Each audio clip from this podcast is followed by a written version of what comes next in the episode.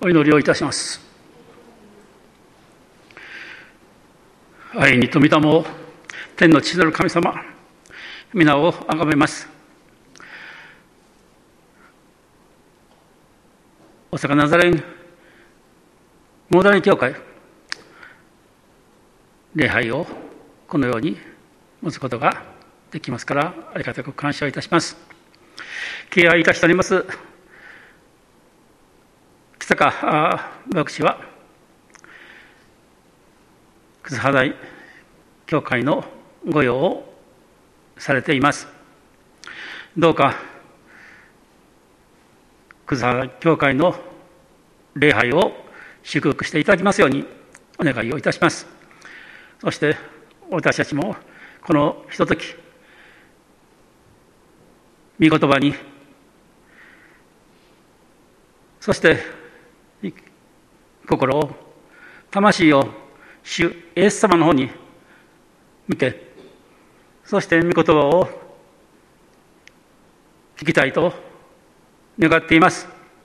主よどうぞこの場を祝福いたししていただくことができますようにお願いをいたします。イエス様の尊いお皆によりましてお祈りをいたします、えー、世界ダザレン教団本部は東京やらしに、えー、アメリカにありますが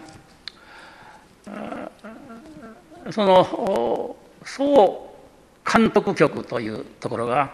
から全世界のナザレン教会に対して、えー、お手紙が来ました。すで、えー、に皆さんのところにも届いているはずであります。その中に、えー、教会の定義。教会とは何であるかということを確認いたしましょうと,、えー、とあります。教会とは霊的な育成、礼拝、そして教育のために特定の指導者がいて、そして定期的に集会を開き、ノザレン教会のメッセージを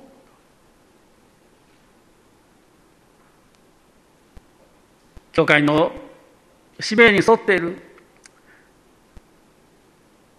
そのようなグループのことを言うと。パンデミックの終わってからではなくてその前の世界とパンデミックが終わった後の世界は異なっているかもしれないけれども神様は変わらない私たちは恐れずに道真理、命である主、エス様を従っていきましょうと、と書かれています。ナザレン教団は、100万人の信徒を持つ教団でありますが、100年後には500万の信徒を持つ教団に成長するんだと日本も含めて、えー、だと、そのようにこの言われています。えー、多分、達成されることだと思います。その中に私たちのモダル教会も成長した形で含まれるということであります。本日は旧約聖書のダビデとそれから新約聖書の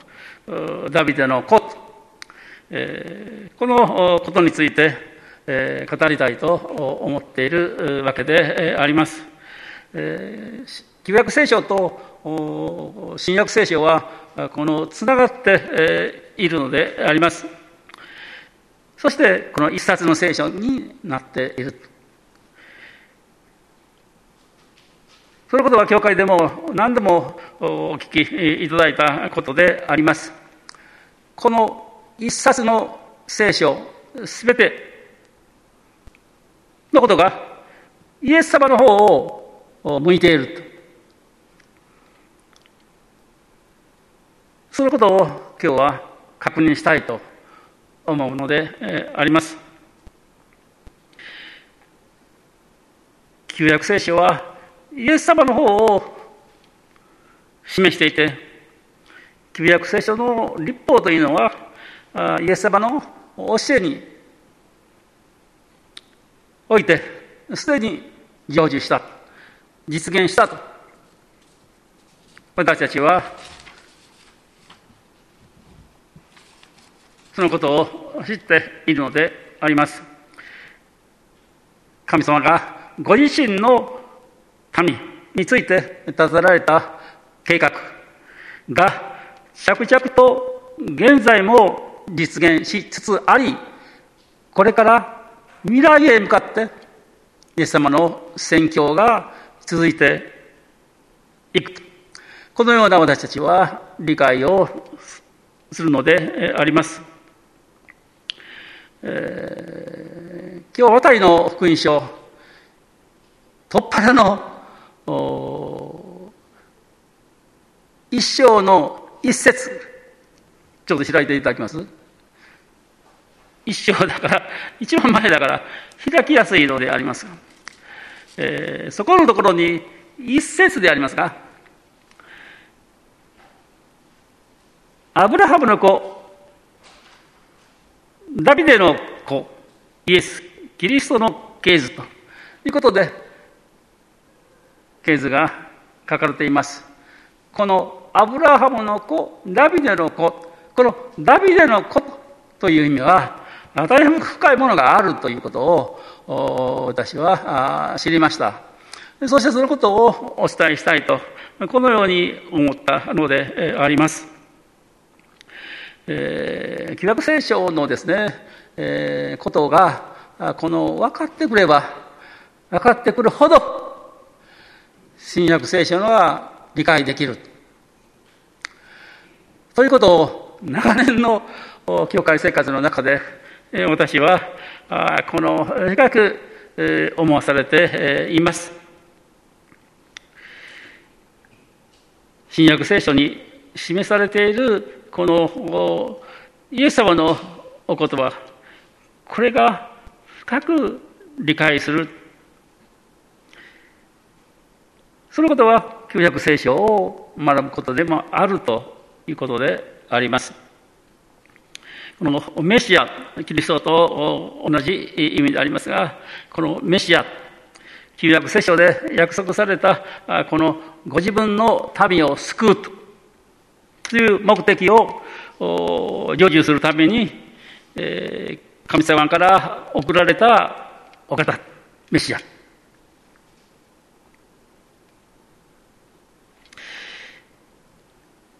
メシアという称号は、ダビデの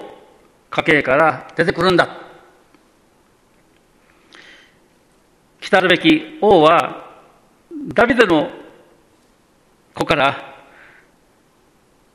来られるのだ。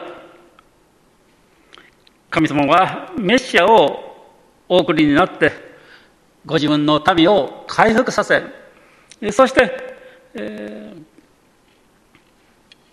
国家としてこの独立させ、そして神の民として当然の栄光を回復する。このようなの方だと、この当時のユダヤの人たちはメッシャ待望をしていたのであります。いつ来られるか、いつか来られるんだという確信が彼らにありました。しかしながら、歴史の中では、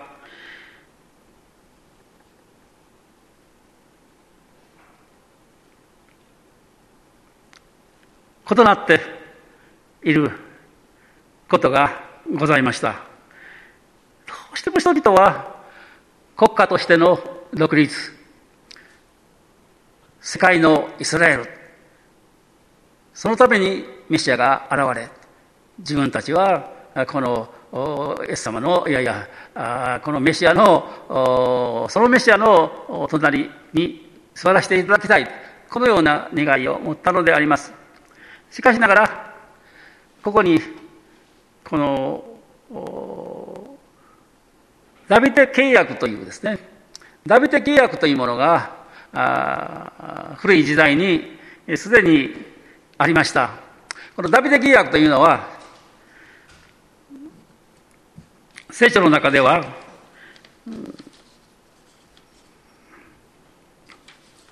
えー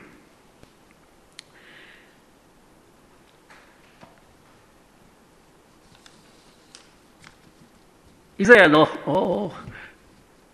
契約、アブラハムの契約とともに、えー、大変大切なもので、えー、ありました、えー。そのことについては、後ほどもお話ししたいと思っています。えー、人々は永遠にあるいはどこまでもとこしえにダビデの家系が続くんだというメシア計画、契約の中で、独立したところをこの求める人々ばかりではなくって、霊的なものを求める人たちも当然いたのであります。そのことを覚えておいていただきたいのであります。ダビデについてであります。ダビデについては、このサムエル記上のこの16章からサムエル記芸を通ってですね、それから列王記の2章まで、え、そしてまだあるんですね、歴代史のこの11章から28章までにダビデが登場しています。ペリシテ人、ペリシテ人とのこの初戦にこの勝利をするダビデに女性たちは喜びの声を上げてサウルは線を打ちダビデはママを打ったという歌を歌っていた。そのことをサウロは聞きます。そして、激怒します。悔しがります。この時から、ダビデは、サウロに、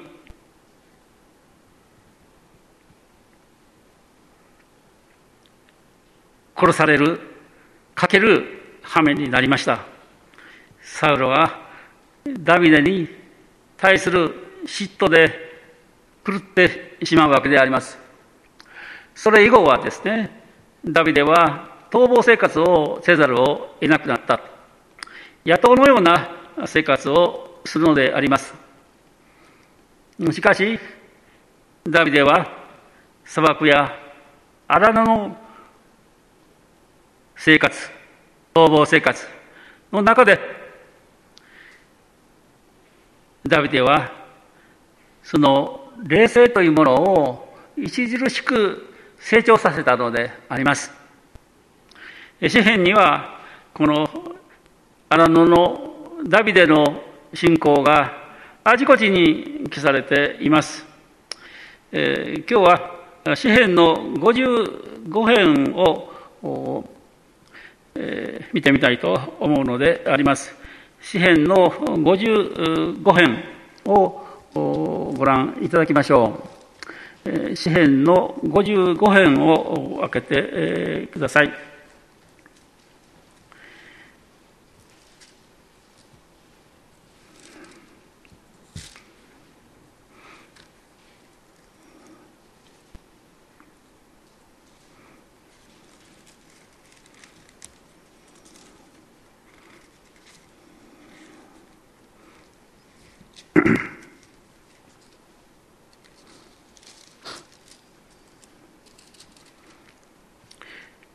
読みますね。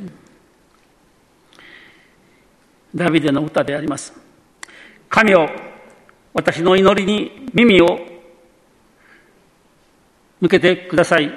嘆き、求める私から隠れないでください。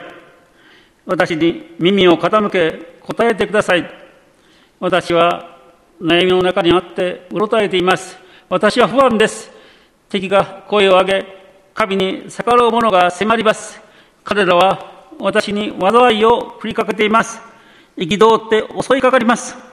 胸の中で心はもざえ、私は死の恐怖に襲われています。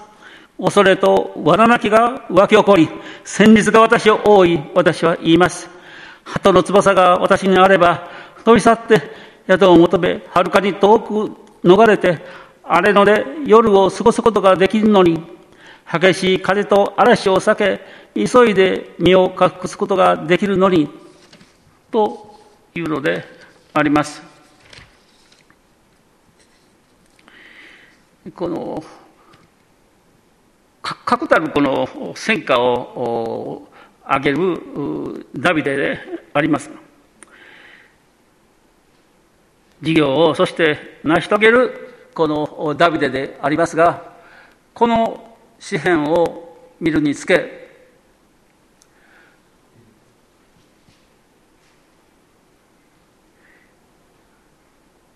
王としての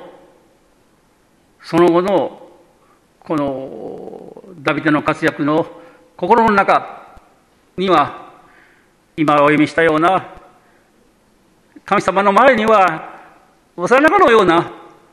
信仰を持っていた。偉大なる王の中に幼子のような神様への砕かれた心があったこのことについて私たちはしっかりと覚えておくことが大切であります。先ほどのこのダビデ契約をもう一度言いますが、サミエル記の下の7の16章6節ですね、にあるわけでありますが、あなたの家、あなたの王国は、あなたの行く手に永遠に続く。あなたの王座は常しえに固く据えられる。こうしてダビデのですね、えー、町がこのできて、そして、えー、南北がこの統一され、えー、その藩とはこの最高のものになる、ね、ソロモンと時がもう少し増えますけれどもダビデのこの統一全国統一というものはこのイスラエルの歴史にとって本当にこの大きな出来事であったのであります。そのダビデの信仰を今、詩篇によってお聞きいただいたのであります。そのようなダビデではあったのですが、あとこのお話をご自身で読み返していただくときにダビデがであるにもかかわらずこのハーレムといいますか、えー、女性関係のことで彼は実は晩年寂しい時を過ごすことになっています。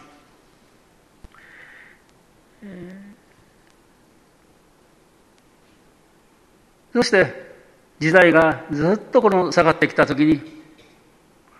そのダビデ契約がありながらイスラエルの人々はこのバビロン捕囚というものに合うわけであります。えー、バビロン捕囚ははダビデ契約をではなくって、えー、国がなくなってしまうどうなるんであろうかということでありますが、そのバビロン捕囚の中で、実はこのメシア待望、いつかダビデの家から救い主がお生まれになるんだと。この信仰が固くこの人々の中に定着していたというのであります。この時にダビデの子というこの事柄が人々の脳裏にこの焼き付いていたと。焼き付いてきたと言いましょうか。それ以来、メシア待望が続いてきたのであります。このダビデの子というのは一つの称号でありますが、この世の王としてメシアを期待するこのことがありました。また、先ほど申し上げたような霊的なを求める期待もあったのであります。イエスご自身はメシアというふうに呼ばれることを許されましたが、ちょっと躊躇される。この世の王ではなくって、真のこの救い主なんだと。というイエス様の意識と少し違ったことがこのいつまでも続いていくのであります。イスラエルのそのような待望の時が満ちて、そしてイエスが来られました。願いが成就されたのであります。ダビデのこの実現をここで見たのであります。イエス・キリストが確かに来られた。しかし、十字架につけられるということを当時の人たちは気がつかなかったというそのことの話は私たちが今までルルお聞きしたことでもありました。このようなことの中でイエス様のこの世でのご活躍があります。今日はその中の一つのお話。マタイによる福音書15章の21節。を見ます。えー、先ほど司会者によって読み上げられたところではございますが、できますれば、あ、ちょっと30ページだから 開けやすい30ページをちょっと、えー、マタイによる福音書の30ページを開けてみ、えー、てください。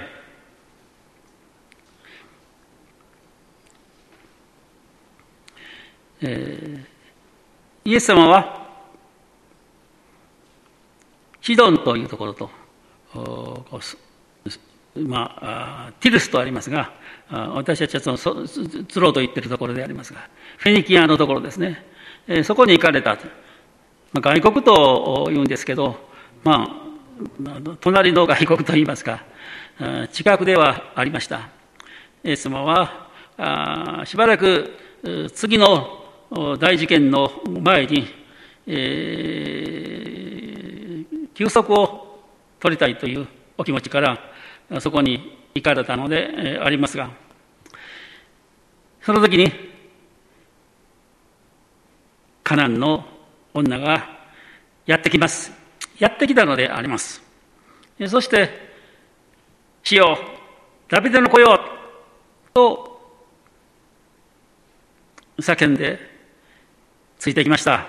弟子たちは、イエス様の目的がそうでありましたから、うるさいから、もう黙って、黙らそうと。イエス様は黙らせてくださいというふうに言いましたが、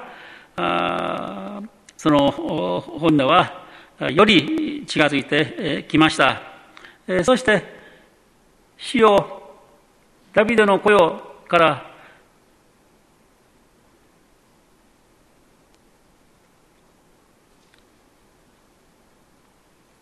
次の問答があります。この時には変わっていますね。死をどうか助けてください。最初は、娘のことだけで、まあ、どんな人でもいいから、あメシアと名が名がつくならばあ、その方に助けてほしいんだということでしたけど、イエス様にお会いして、女は死を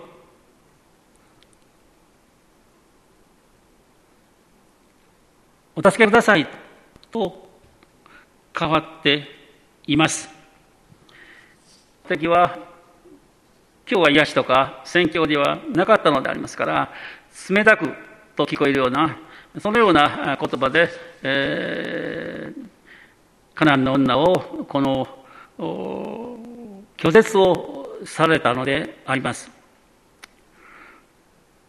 しかし、どうでしょうか？女は、カナンの女は、それでも、子供たちのパンを取って子犬にやってはいけないとお答えになったにもかかわらず、女は引き下がらなかったのであります。私たちならばどうでしょうか？イエス様ともあろう方に拒絶されたあなたには願いは聞けないと言われれば、私たちならばそうでしょうね。むっとしますよね。そして、一瞬の時、一瞬にイエス様への信仰が、この、なくなってですね、えー、そして、イエス様の背を向けて、えー、帰ってしまう。違法人だから自分は、あこの癒しされないんだと、いうことにして、えー、帰ってしまう。そして帰ったらイエス様のことを足玉に言うというのが我々ではないでしょうか。しかし、カナンの女は違いました。どこが違うか。イエス様にお会いし、イエス様と問答をされる機会を彼女は得たのであります。カナンの女はイエスとの会話の途中で何度もこの言い方を先ほど申し上げたような変化をさせています。最初のダビデの子というのは、そうですね、世間で言っているような、このメシアの一人だというふうなことでありますし、イエス様と会話をしている間に、そんなに長い時間ではなかったはずでありますが、カナンの女はイエス様とお出会いして、お話をして、自身の信仰を深めていったのであります。そして、イエス様が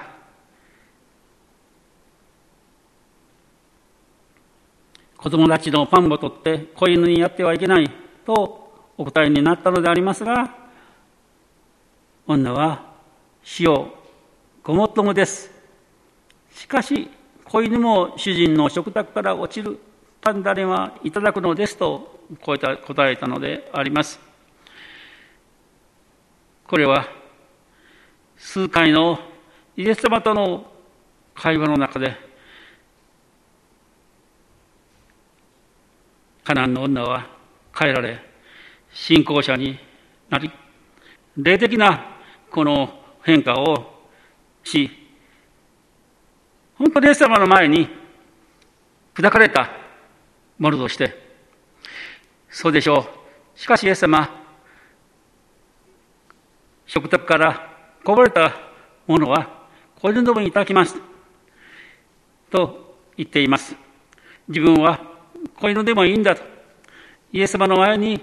私はそう言われる、そう言われても、どんなに言われても、イエス様が言われること、そのことを聞こうと。そして、イエス様に彼女の信仰を表明した。パンくずはいただくのです。という信仰の表明でありました。もうそこには、娘の病も、のことも瞬時忘れていたかもしれないのであります。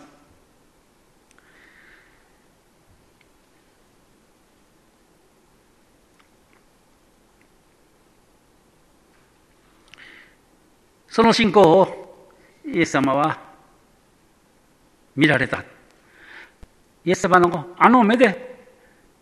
カナンの女を見つめながらあなたの信仰は立派だと言われたとあるのであります。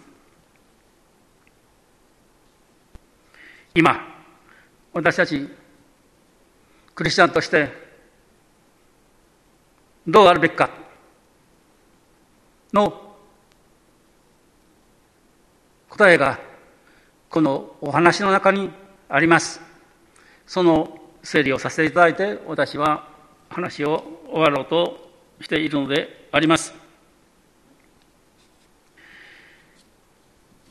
カナンの女の女性の中に燃えるような希望と助けを求めるこの信仰。どんなことにもこのこの人このお方ならばという決意。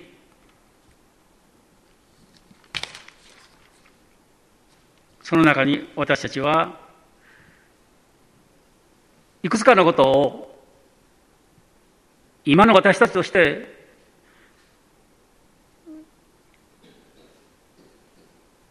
考えることであります。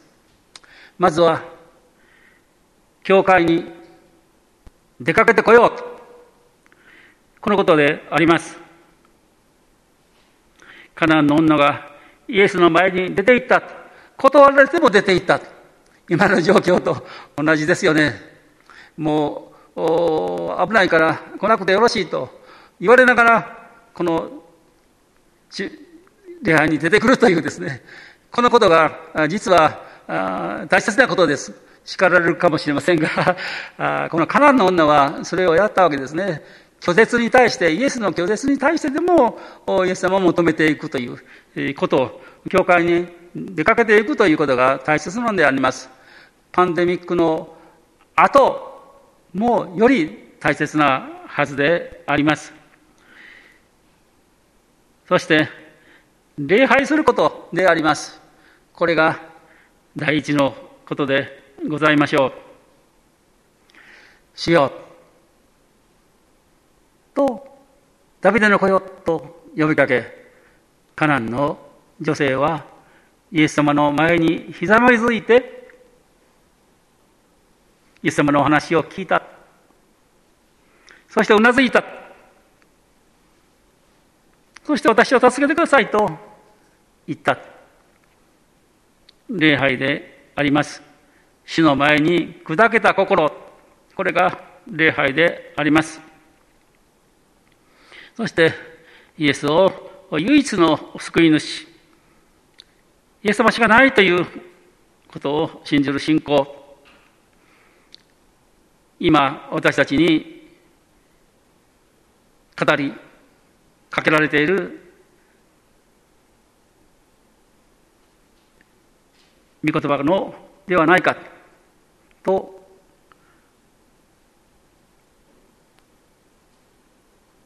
思うのであります。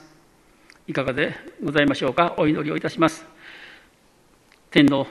父なる神様、皆をあかめます。あなたの前に砕かれた心、拒絶されてもまたそれを拒絶する